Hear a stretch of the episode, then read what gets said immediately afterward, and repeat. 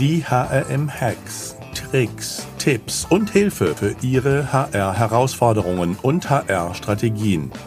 Denn der Mensch ist der wichtigste Faktor für den Erfolg Ihres Unternehmens. Glück auf und herzlich willkommen zu den heutigen HRM-Hacks. Präsentiert von der HR Tech, dem Expo Festival für HR Technology, HR Software und HR Innovation am 17. und 18. Mai 2022 in Köln. Unter www.hrtech.de findet ihr alle weiteren Informationen zum Expo Festival für HR Technology. Mein Name ist Alexander Petsch, ich bin der Gründer des HRM Instituts, euer Gastgeber. In unserer heutigen HRM Hex Folge spreche ich mit Markus Stier zum Thema Rückrechnungen bei der Kurzarbeit. Seinen beruflichen Werdegang startete Markus Stier in einer Steuerkanzlei, bevor er Leiter der Entgeltabrechnung eines mittelständischen Unternehmens wurde.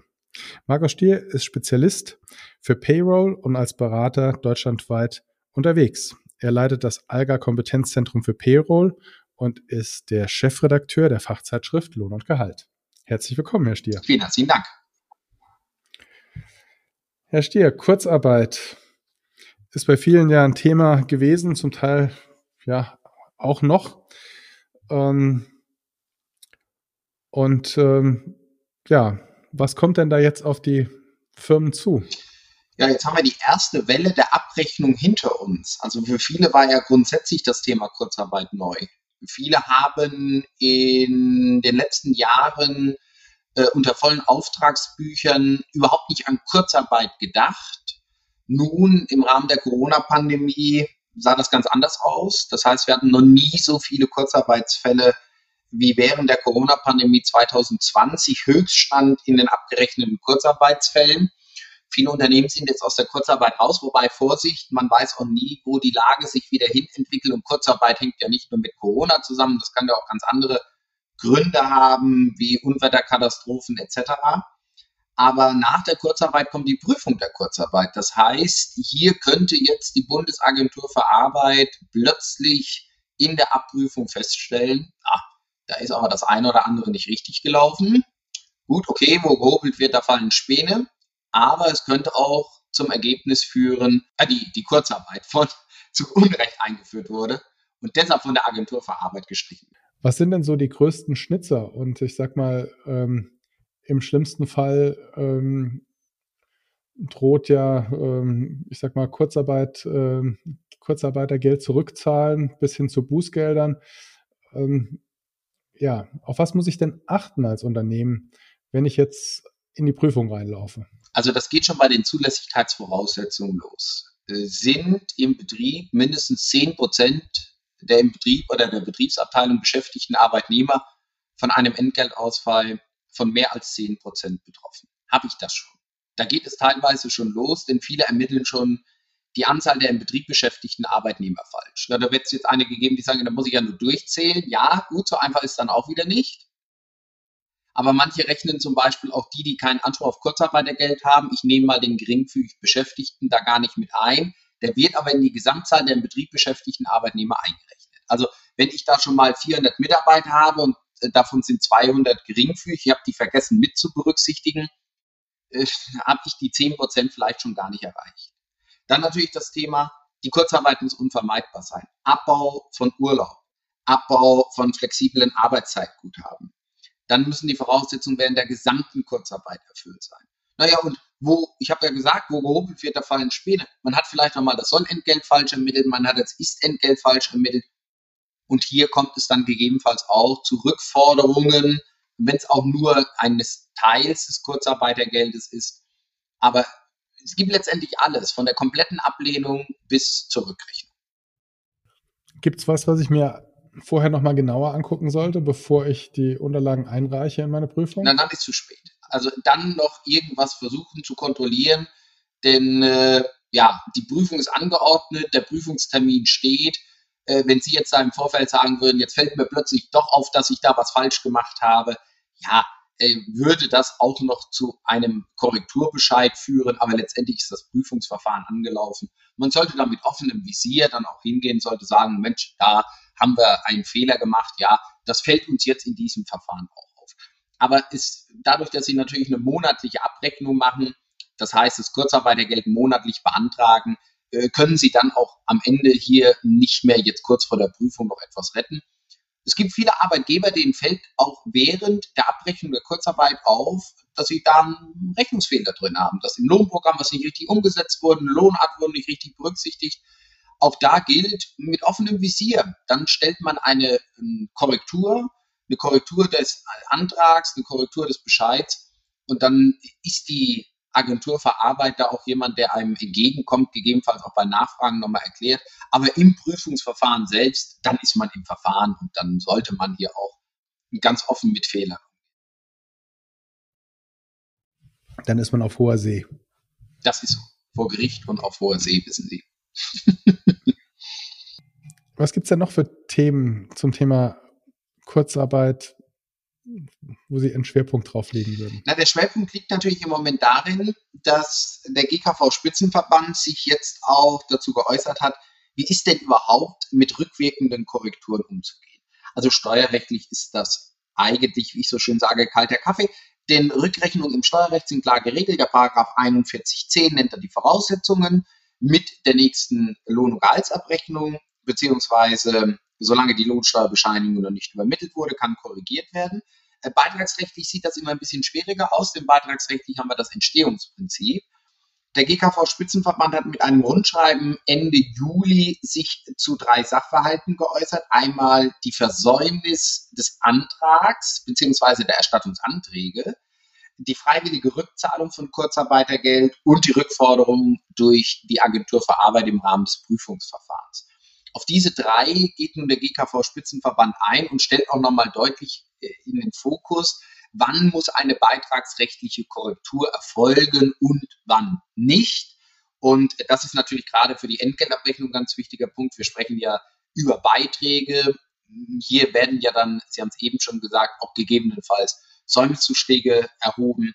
Das ist ja kein Kavaliersdelikt im Auge der Sozialversicherung, wenn sie nicht abgeführt haben. Also da ist die Sozialversicherung ja dann auch äh, recht streng. Auf einen Ihrer letzten Punkte zurückkommend, wie gehe ich denn damit um, wenn ich den Antrag zu spät gestellt habe? Wie sieht es denn da aus mit Fristen und Vorgehen? Ja, also die wir sprechen ja einmal von der Anzeige.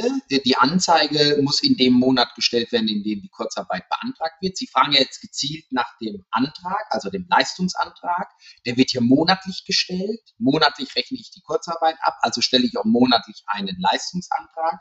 Nach Paragraph 325 Absatz 3 äh, des SGB 3 muss dieser Antrag mit einer Frist von drei Monaten gestellt werden. Das heißt, wenn Sie im Juli die Kurzarbeit abgerechnet haben, dann geht die Frist los. August, September, Oktober. Ende Oktober müsste der Antrag nun gestellt sein. Und ja, was ist, wenn wir die Frist jetzt versäumt haben? Ja, so ist das mit Fristen. Wenn man Fristen versäumt, hat man dann Pech gehabt. Dafür ist eine Frist eingeführt worden. Sind die drei Monate rum und der Leistungsantrag ist nicht bei der Agentur für Arbeit gestellt worden, dann liegt für diesen Zeitraum eben auch keine Kurzarbeit vor. Und darauf nimmt ja auch der GKV-Spitzenverband Stellung, indem er dann ganz klar sagt, hat der Arbeitgeber die Frist zum Stellen, zum Antragen des Kurzarbeitergeldes mit dem Leistungsantrag versäumt, liegen die rechtlichen Voraussetzungen für das Kurzarbeitergeld nicht vor.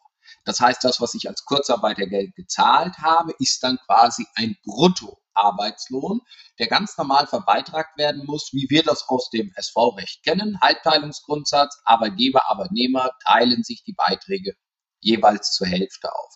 Aber diese besondere Beitragsberechnung, 80 Prozent des Unterschiedsbetrags und was es da alles gibt, aus dem fiktiven Entgelt, das trägt dann eben nicht mehr und dann muss ich die Beiträge rückrechnen. Also wir nennen das ja das Aufrollen in der Entgeltabrechnung. Und das hat dann aber eigentlich zur Folge, dass ich äh, rückwirkend den ganz normalen Lohn zahlen muss, weil der Arbeitnehmer hat ja einen Anspruch auf äh, seinen Lohn. Ja, Herr Petsch, ich bin da bei Ihnen. Das ist auch meine vorherrschende Meinung. Nun sind wir beide keine Arbeitsrechtler, deshalb ist das mit einer arbeitsrechtlichen Beratung ja immer schwierig aber ich stimme Ihnen da ein Stück weit zu. Ich sehe das genauso, dass ein Arbeitnehmer mit dem Arbeitgeber eine Vereinbarung zur Einführung der Kurzarbeit abgeschlossen hat.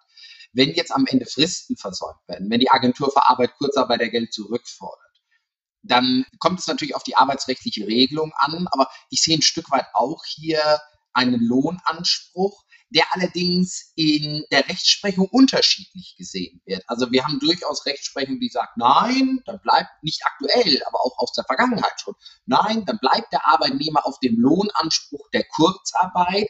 Ich weiß nicht, ob man das in dieser Vielzahl der Fälle jetzt aber auch noch so begründen könnte, dass also man jetzt als Arbeitgeber sagen kann, ach ja, nun gut, dann haben wir es halt beantragt, aber es war falsch, aber du kriegst trotzdem keinen Arbeitslohn.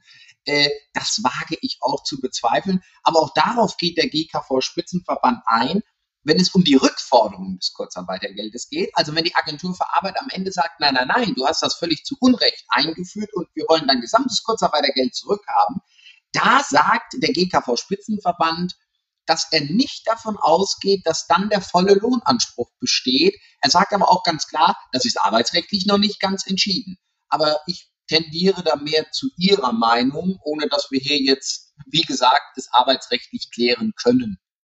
Dazu müssten wir die Richter fragen. Mhm. Der dritte Punkt war die freiwillige Rückzahlung. Wann ist die angebracht? Ja, man wundert sich ja erstmal. Also wer führt jetzt Kurzarbeit ein? Wer rechnet Kurzarbeit ab? Und geht am Ende, ich sage jetzt mal nach zwölf Monaten zur Agentur für Arbeit und sagt, ich zahle euch das freiwillig zurück.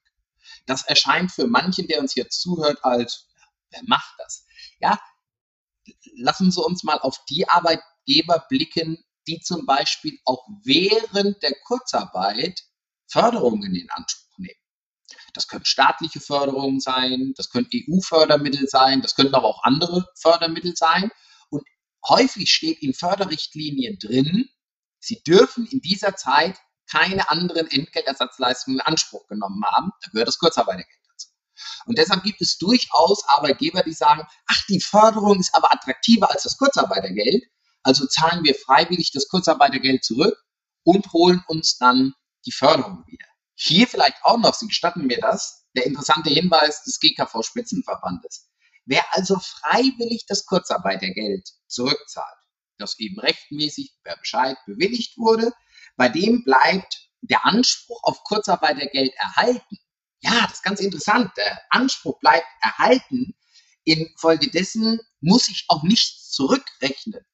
Also ich zahle nun mein Kurzarbeitergeld freiwillig zurück. Die Beitragsberechnung bleibt aber auf dem Niveau des Kurzarbeitergeldes. Also ich nehme den Vorteil der beitragsrechtlichen Beurteilung hier sogar noch mit. Hm.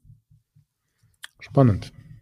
Gibt es von Ihrer Seite noch Tipps, die Sie mitgeben würden zum Schluss? Ja, also beim Kurzarbeitergeld ist eben auch immer wieder ganz wichtig, dass ich äh, auch während des Prozesses äh, an dem Thema dranbleibe. Denn wir haben ja während der Corona-Pandemie festgestellt, dass die Regelung zum Kurzarbeitergeld ja auch sehr häufig angepasst wurde. Ähm, wir haben mittlerweile warten wir auf die vierte Verordnung zum Kurzarbeitergeld das sind eben viele Änderungen im laufenden Verfahren. Da kann man schon mal den Überblick verlieren. Gut, es ist immer wichtig, dass man sich rechtzeitig informiert. Ähm, bei der Agentur, bei aber auch äh, anderen Quellen, die man hat, auch wir in der Lohnung gehalten, haben immer wieder dieses Thema aufgegriffen und haben es auch immer wieder dargestellt. Aber man muss eben schauen, in welchem Zeitraum beziehe ich das Kurzarbeitergeld und wie waren die Regelungen in diesem Zeitraum. Nichtsdestotrotz möchte ich auch den Arbeitgebern den Tipp geben, schrecken Sie nicht vor umfangreichen gesetzlichen Regelungen zurück. Also sprich, ach Gott, das ist vielleicht dann doch ein bisschen kompliziert, dann lassen wir es lieber. Nein, sondern nutzen Sie es. Es ist ja eine Entgeltersatzleistung, die der Gesetzgeber eingeführt hat, um die Mitarbeiter auch im Arbeitsleben zu halten und den Arbeitgebern die Fachkräfte auch zu sichern. Deshalb nicht davor zurückschrecken, wenn die Thematik mal schwierig wird, Dazu gibt es ja auch viele, die einen unterstützen und ähm, nutzen Sie das. Aber bleiben Sie eben informiert bei diesen Themengebieten. Das ist ganz wichtig, äh, damit man hier nicht gegebenenfalls äh, einem alten Sachstand hinterherläuft.